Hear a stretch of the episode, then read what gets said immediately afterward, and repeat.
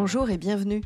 Vous écoutez Marqueur, votre podcast 100% PME et marketing durable. Pourquoi? Parce que le marketing durable, c'est le marqueur de la bonne santé de votre PME. Je m'appelle Diane Cantan et je vous propose de vous évader dans cet épisode avec un invité où nous évoquerons sa vision du marketing durable et sa vision de l'avenir des entreprises liées aux enjeux RSE. Pour tous ceux qui ont déjà écouté quelques-uns de mes épisodes, vous savez désormais que j'aborde différents sujets liés à la stratégie et au quotidien d'un DG et ou directeur, directrice, marketing communication digitale avec le prisme du responsable et du durable. Aujourd'hui, nous évoquons le sujet des achats responsables, évidemment d'une manière plus globale pour l'entreprise, mais aussi en faisant un zoom sur les achats qu'une équipe marketing est amenée à réaliser. Comment bien choisir ses fournisseurs et prestataires Quels critères appliquer pour que les achats soient le plus responsables possible Et donc pour répondre à ces questions, j'ai fait appel à quelqu'un qui connaît bien le sujet. Bonjour Marion. Bonjour Diane. Je te laisse te présenter, en tout cas pour nos auditeurs, qu'ils apprennent un peu mieux à te connaître. Bonjour à tous, merci de m'avoir proposé de participer à, ce podcast. Eh bien, moi, je suis euh, entrepreneur. Euh, je suis à mon compte. J'ai monté une société qui s'appelle MCare, Conseil et Formation, et j'accompagne des entreprises à mettre en place des processus sur les achats responsables, à mettre en place leur démarche, à les aider à répondre aussi à des appels d'offres, à définir des critères. Et j'ai une appétence particulière sur euh, les droits humains dans les chaînes d'appro, et j'essaie d'aborder ces sujets le plus que possible à travers aussi la mise en place du devoir de vigilance et tout ça, ça fait suite à une quinzaine d'années d'expérience euh, avec un parcours euh, plutôt corporate euh, dans les achats, au sein de grands groupes internationaux dans la banque ou dans le tourisme. Puis comme je suis quand même quelqu'un de très rêveur, très idéaliste, j'ai décidé de me repartir il y a maintenant 7-8 ans dans le domaine de la transition écologique et solidaire. Et justement, par rapport à ton bah, le point déclencheur, ça a été un appel d'offres sur les goodies où j'ai dû acheter euh, bah, des goodies euh, et notamment du textile euh, l'année du Rana Plaza. et où je me suis rendu compte en fait que bah, potentiellement je pouvais peut-être aller à, un moment donné acheter un t-shirt à moins d'un euro qui venait de cette de cette usine et que mon fournisseur de l'époque avait beaucoup de mal à me retrouver les certificats d'audit. Donc c'est un peu parti de ça. Mal, mauvaise année là. Voilà. Et à partir de ça, bah, déjà que ça m'intéressait ces sujets, j'ai voulu commencer à, me, spécialiser sur, ces sujets euh, d'achat responsable et, ensuite après euh, droit humain et environnement. Mmh. Et puis on, a plein de sujets en, commun et en tout cas, je t'ai rencontré grâce à, à Bella et à l'association Point de Mire puisqu'on anime ensemble, ça nous est arrivé, euh, à l'atelier du climat, des, ateliers euh, pour sensibiliser les jeunes générations euh, sur l'univers du numérique responsable. Donc euh, c'est un peu notre euh, notre point commun à, toutes les deux. même mmh. si moi mon sujet c'est plutôt le market, toi c'est plutôt les achats, mais on a aussi cette dimension transition écologique, sensibilité auprès de, de la, la, planète et des futurs que l'on a en commun. Alors, si on commence dans le, dans le dur sur notre sujet euh, quelle définition tu donnerais euh, aux achats responsables? C'est quoi réellement euh, un achat qui est responsable? Alors, il y a la norme ISO 20400 qui donne une définition officielle qui est un achat en fait dont les impacts environnementaux et sociaux sont le plus vertueux possible et qui limite les risques sur l'environnement. Donc, et cette norme, elle dit aussi que les achats responsables, ils font partie intégrante de la RSE. Donc ça, c'est la, la, définition euh, officielle qui a été négociée. Euh, il y a d'autres prismes que ça, euh, parce que finalement, les achats responsables, pour moi, il y a plusieurs volets. Il y a le volet produit. Qu'est-ce qu'on achète? Est-ce que j'ai vraiment besoin de ce, de ce produit ou pas? Donc ça, c'est un achat responsable déjà. il doit vraiment poser la question du juste besoin. C'est aussi ce que dit cette norme, mais c'est le c'est primordial. Et puis euh, après, bah, il y a tout le volet procédural. Est-ce qu'il y a des critères? Comment j'achète en fait finalement? Euh, et, euh, après, il y a tout un volet lié à la relation euh, auprès de qui j'achète et comment je nourris cette relation avec mes fournisseurs. Puisqu'un achat responsable, il est aussi dans la manière dont on va traiter ses, fournisseurs. Donc c'est une réponse un peu à multidimension. Tu es en lien de toute façon avec tous les services dans l'entreprise, que ce soit l'axe juridique, en même temps financier, puisque Mmh. c'est en, en lien avec les, les, les budgets. Et puis là, tu abordes le comment je gère ou comment je traite euh, mon fournisseur, mais c'est aussi dans, dans, un aspect euh, euh DAF et comment je le paye. Euh, et puis, il y a aussi cet accès euh, market avec euh, quel type de, de prestage je choisis et pour quel euh, type de solution est-ce qu'elles sont réellement utiles ou pas. C'est un peu ça. Et alors, quels sont les enjeux, selon toi, d'achat euh, responsable? Il y a des enjeux, bah, évidemment, de la, transition écologique et sociale. Aujourd'hui, on peut tous les citer, hein, les, limites planétaires dépassées, la rareté des ressources, le fait que, euh, en plus, en ce moment, euh, on est dans un contexte euh, d'inflation avec l'augmentation des prix, etc. Des enjeux qui sont aussi liés, du coup, aux, aux, mêmes enjeux que la fonction achat, puisque dans un, dans un monde où il y a moins de ressources et un monde où elles sont plus chères, pour pas que la fonction achat se retrouve euh, à être une fonction qui, euh, qui centrique au skilling comme ça peut être euh, pendant des années et qui pressurise ses fournisseurs, bah, les achats doivent se transformer en achats responsables pour pouvoir répondre aux enjeux du monde en fait. Donc, euh, donc aujourd'hui, plus que juste la maîtrise des risques environnementaux et sociaux, qui bien sûr doit être intégrée et qui sont des, des, des enjeux de la, de la fonction de réussir à se transformer en les intégrant, c'est aussi comment ces achats participent à créer de la, de la valeur de manière à avoir un impact euh, positif euh, aussi bien sur l'environnement euh, que euh, en réduisant des matières ou en faisant autrement, en allant sourcer différemment. Et aussi bah, comment comment faire en sorte de d'avoir un prix juste en fait et, de permettre ben, à des fournisseurs de, de, vivre correctement sans non plus bien évidemment il y a toujours ce truc chez les acheteurs de, de vouloir négocier euh, au maximum. Au maximum. Enfin, en tout cas, on, pas au maximum, mais il y a, il y a, cette, il y a souvent des, des, objectifs de performance financière.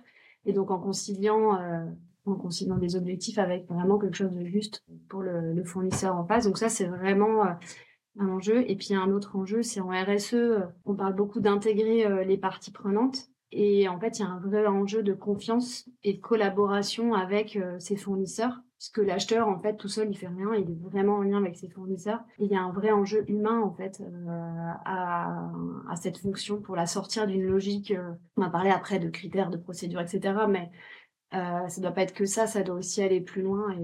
Et, ce qui va dans la pérennité, ensuite, de, la relation, d'une part, et puis la pérennité des entreprises qui potentiellement sont plus petites que euh, l'entreprise qui, achète. Enfin, c'est de, pouvoir aider l'ensemble de la chaîne mm. euh, le plus sereinement possible. Oui, tout à fait. Dans le respect des délais de paiement et faire en sorte que le fournisseur, bah, lui, euh, euh, soit payé dans les temps et puisse rémunérer aussi ses, ses collaborateurs. Et d'ailleurs, il y a la charte des achats responsables à la base, euh, qui a été créée par la médiation des entreprises, qui euh, qui a pendant la crise de 2008 pour inciter euh, bah, les grands groupes à faire en sorte de d'abord euh, travailler sur la relation fournisseur et les délais de paiement face aux défaillances euh, en fait des PME etc. Donc en France c'est vraiment rentré par ce par ce volet-là. Euh, selon toi, quelles sont les orientations qu'un DG d'une TPE ou PME devrait prendre en, en compte pour aller dans ce sens des achats plus responsables? Déjà, c'est un peu comme tout euh, je pense qu'il doit identifier ses enjeux.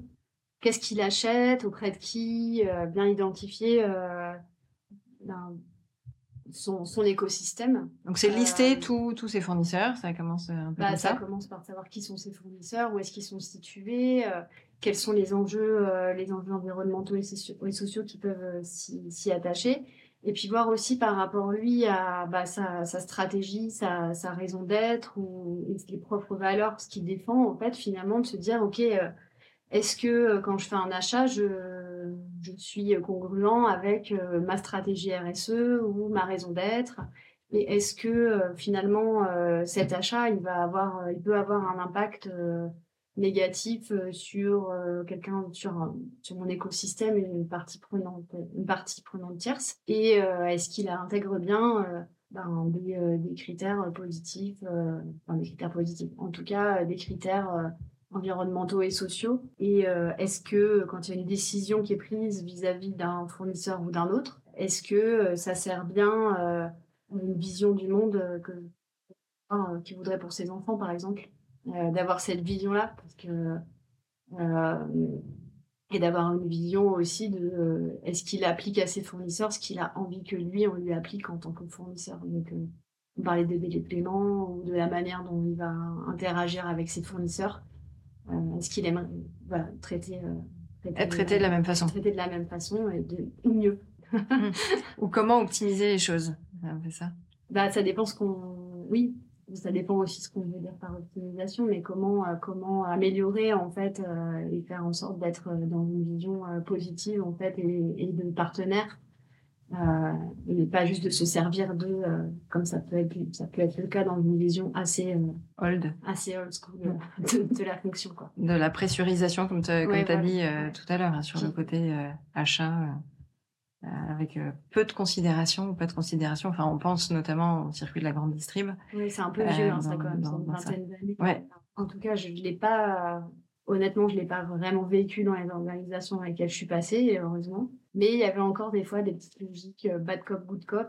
Euh, et ça, vraiment, l'idée, c'est de sortir de ça pour aller vraiment vers une, notion où on travaille en partenariat et on se discute entre, entre clients et fournisseurs.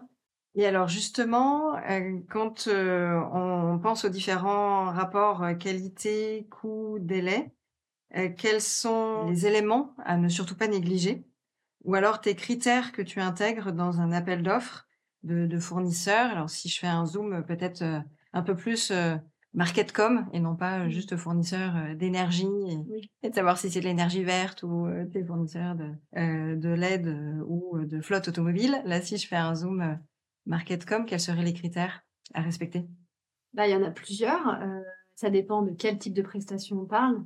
Moi, j'ai acheté par exemple pas mal de prestations au niveau d'agences de communication ou d'agences digitales. Euh, l'idée, ça va être de mettre, de mettre des critères euh, sur euh, le nombre de collaborateurs qui ont été formés à l'éco-conception, à l'accessibilité, mettre des critères obligatoires si on développe un site web sur l'accessibilité numérique de ce site, voir est-ce qu'il est, de mettre des critères sur l'hébergement, d'avoir des hébergements plutôt divers.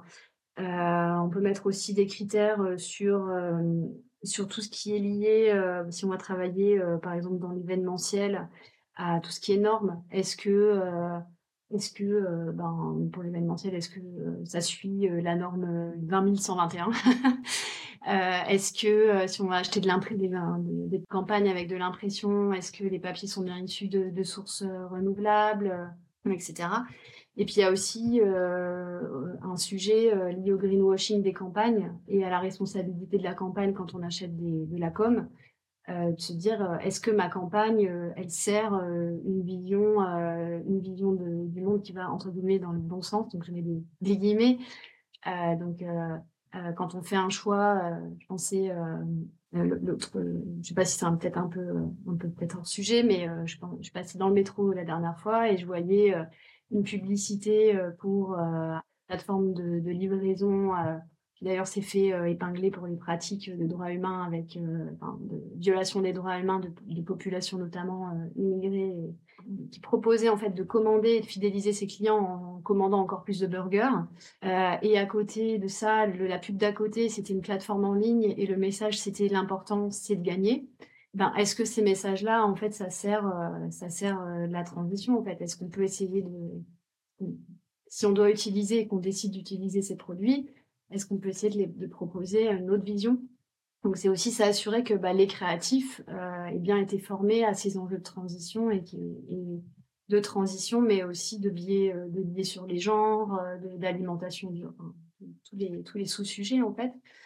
Donc, euh, donc je pense qu'il y a un vrai, euh, un vrai sujet sur, euh, sur la formation des équipes dans les agences, sur les procédés, ensuite de la conception d'un événement site web. Donc, est-ce qu'il y a bien de l'éco-conception qui est faite?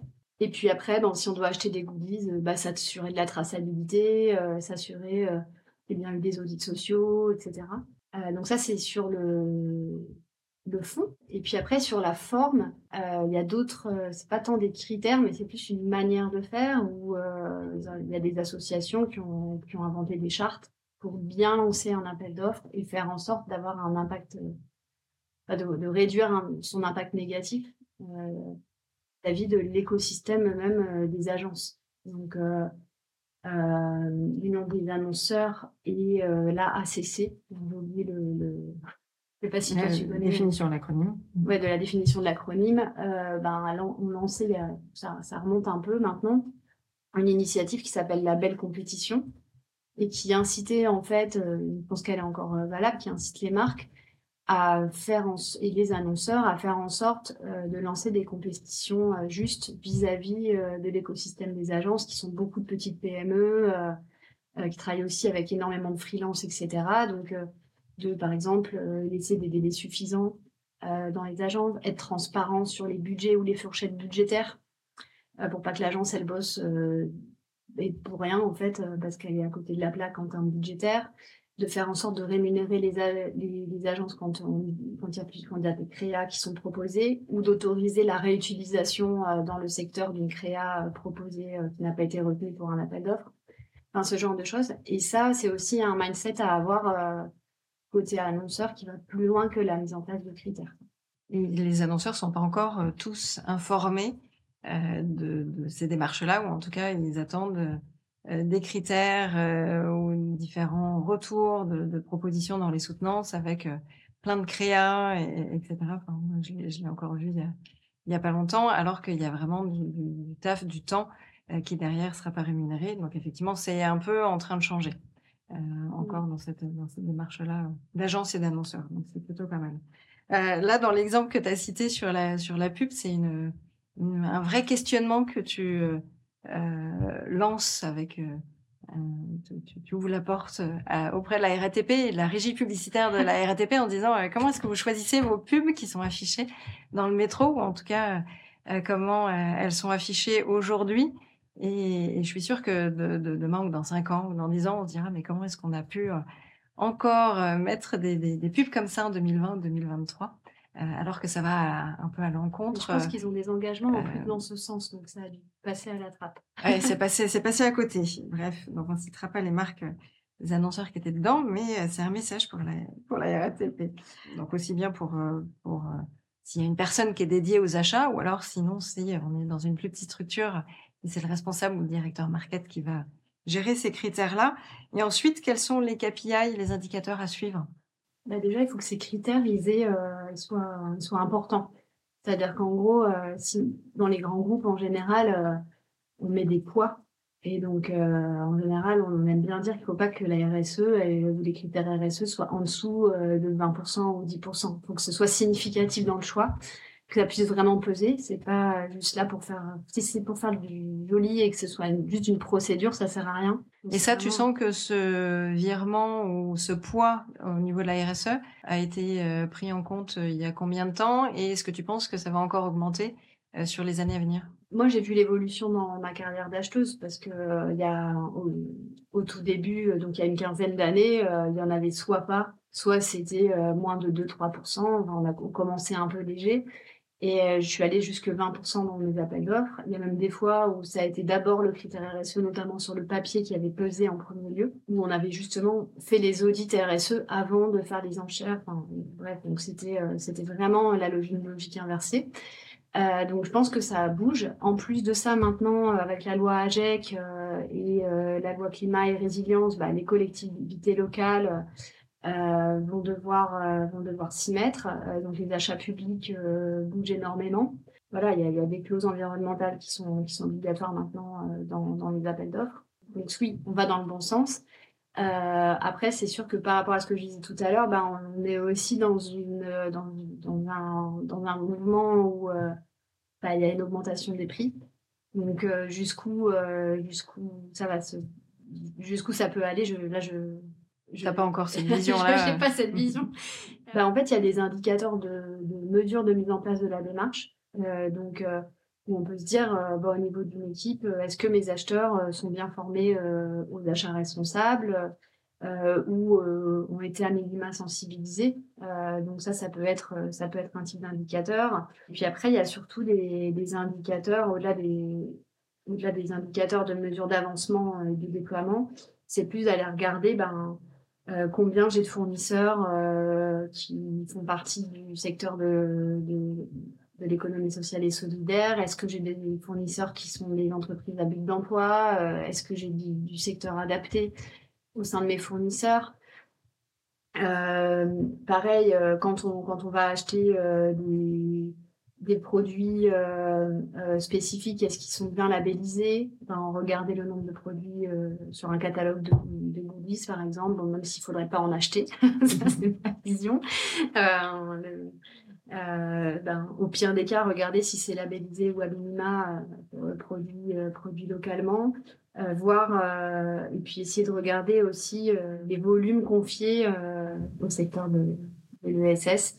Ça peut être aussi sur le, sur le numérique. Il y a, d'autres critères euh, aussi sur le pourcentage de matière euh, recyclée intégrée dans un produit ou, euh, ou autre. il y a une pléthore en fonction des catégories de, critères qu'on peut suivre.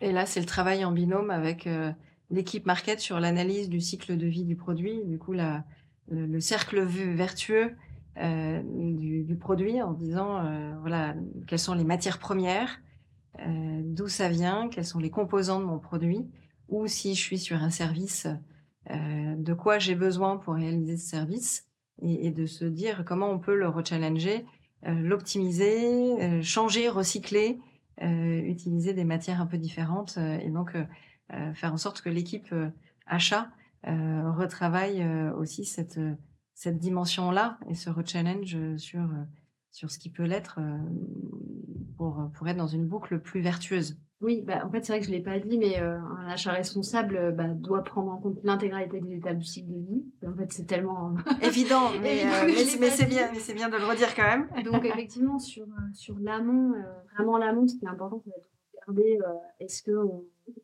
traçabilité sur les produits, jusqu'où ça a remonté au niveau de la chaîne, est-ce qu'il y a une démarche sur les droits de l'homme qui a été place? Est-ce que j'ai une cartographie des risques? Euh, sur, euh, sur le sujet matière, euh, d'où viennent, d'où viennent les matières Donc ça, c'est voilà, c'est lié à ce sujet-là. et puis, et donc là on peut regarder ben, s'il y a bien des certifications.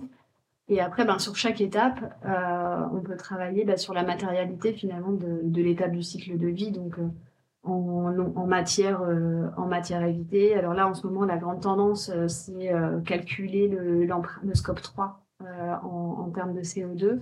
C'est intéressant. ça permet de rentrer dans les engagements des, des, grands groupes sur la décarbonation d'un portefeuille d'achat.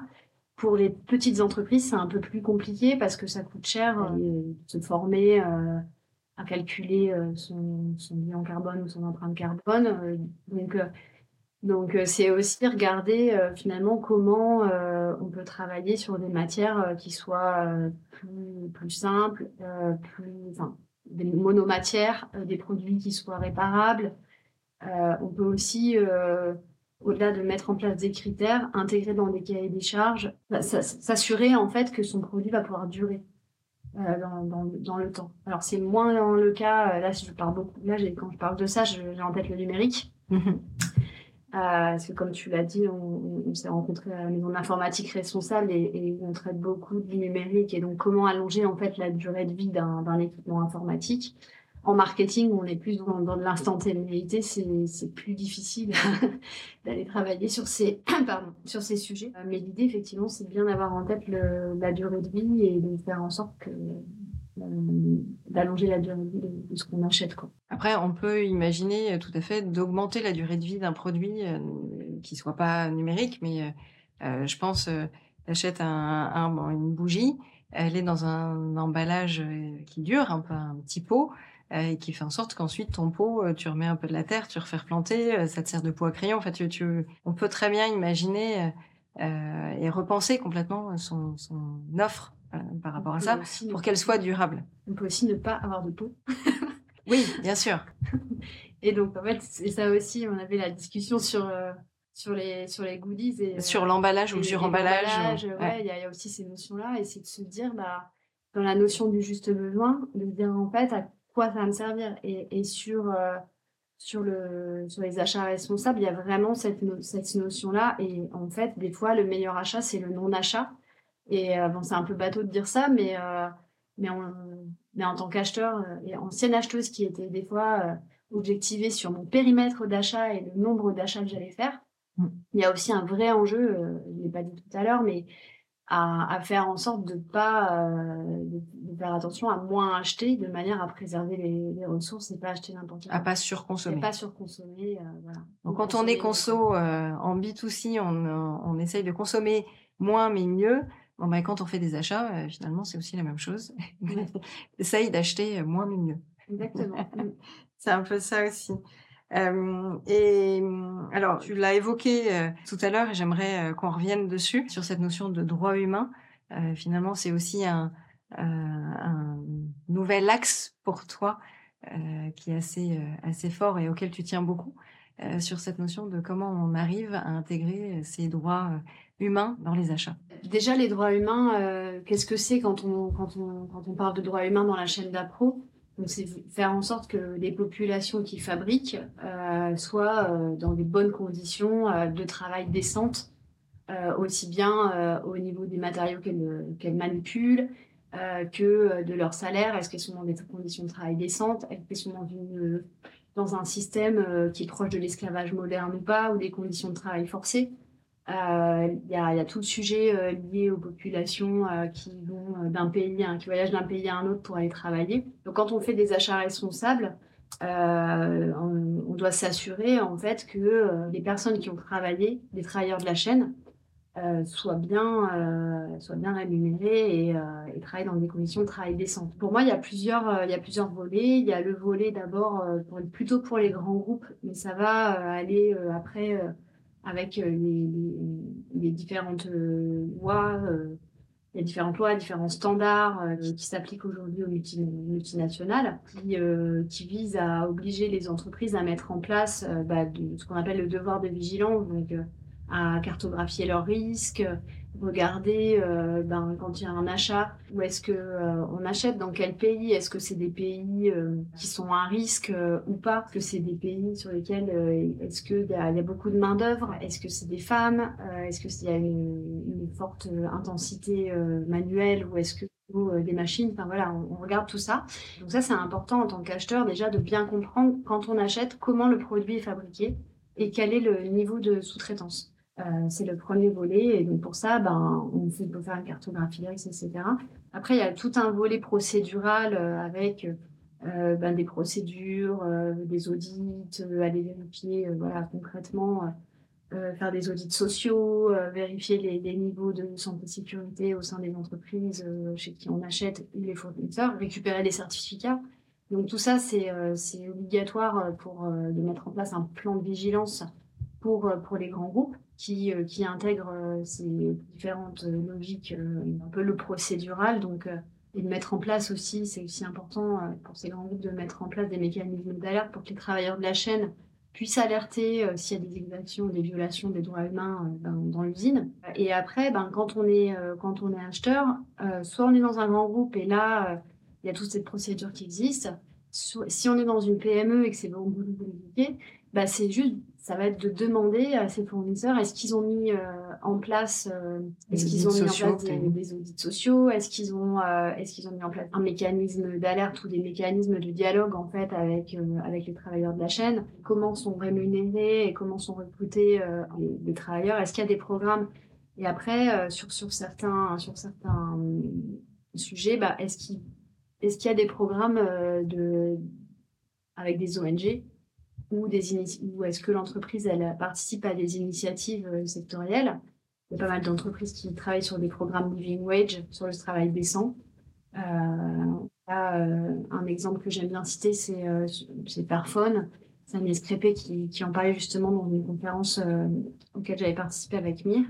Et ce qui expliquait en fait comment ils avaient mis en place avec des ONG locales sur une chaîne d'approvisionnement, sur la chaîne de fabrication des Fairphone, un questionnaire vis-à-vis des, bah, des, des, et comment finalement euh, elles avaient, euh, elles s'étaient rendues compte qu'en augmentant euh, un tout petit peu le salaire et en se partageant euh, une enveloppe avec un système de tontine, en gros, elle, elle, expliquait comment elle avait mis en place un, un système de salaire décent sur la chaîne de fabrication du smartphone. Et, et donc ça, c'est, ça va être une logique assez, assez intéressante d'aller, d'aller travailler en direct sur le terrain avec des ONG pour faire en sorte que les, les, les travailleurs. puissent en fait avoir un salaire décent ou après ça peut être aussi s'assurer qu'il y ait bien si, si on est sur les goodies marketing bah, s'assurer qu'il y ait bien eu des audits sociaux, qu'il y ait bien des, équipements de protection individuelle, qu'il y ait des normes euh, comme la norme ISO 45001, ouais. 45001, mm. euh, voilà, soient bien mises en place, etc. Ou Et alors là, dans les exemples que tu as cités avec euh, les problématiques de droits humains, il y a beaucoup à l'international.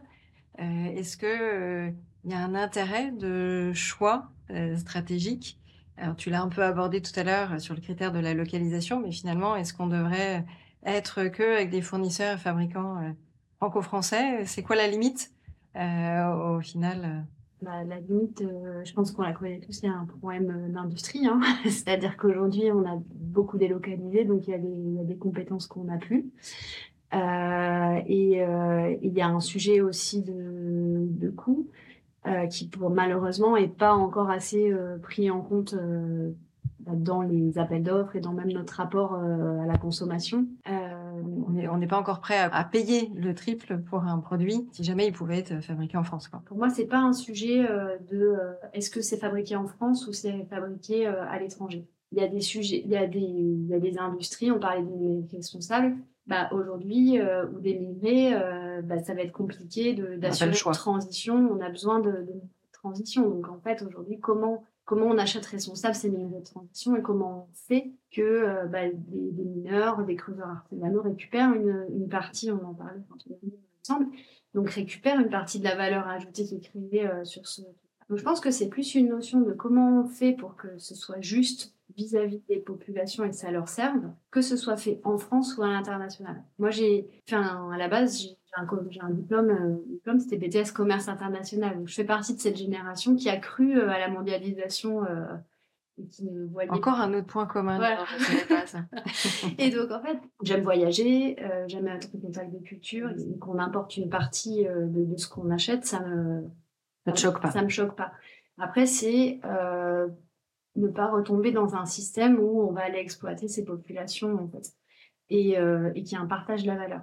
Et donc euh, pour moi c'est ce sujet-là. Et après euh, il y a le sujet ben, en fait des normes, c'est que quand on achète, on parlait des t-shirts ou des hoodies, etc.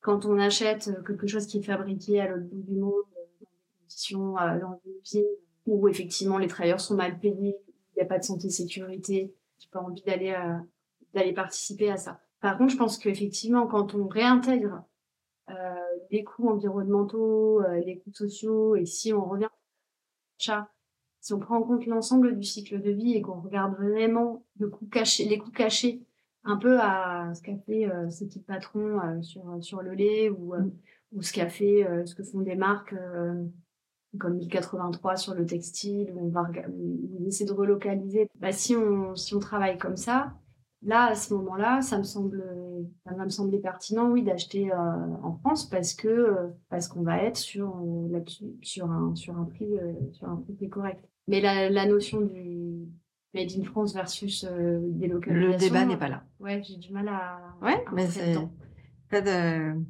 pas de souci, ça me va bien aussi. Puis cette notion de prix juste, c'est c'est aussi du market. Hein il n'y a pas que les goodies dans le market. Oui. Euh, la notion du prix fait partie euh, des éléments de marketing mix. Le prix euh, juste et intégrer tout cet ensemble, ça, ça, fait partie aussi d'une stratégie market en amont qui est importante. Et ça, j'en parle dans mon deuxième épisode sur sur le marketing mix, justement avec les, les quatre les quatre P et les autres. ok. Est-ce que tu as d'autres d'autres points que tu aurais voulu évoquer sur ce vaste sujet des achats et, et des droits humains? Ou est-ce qu'on passe à, ma partie avec les questions euh, classiques que je pose à mes invités en fin de, en fin de session? Allez, on peut passer à la, à la Allez, passons à la suite.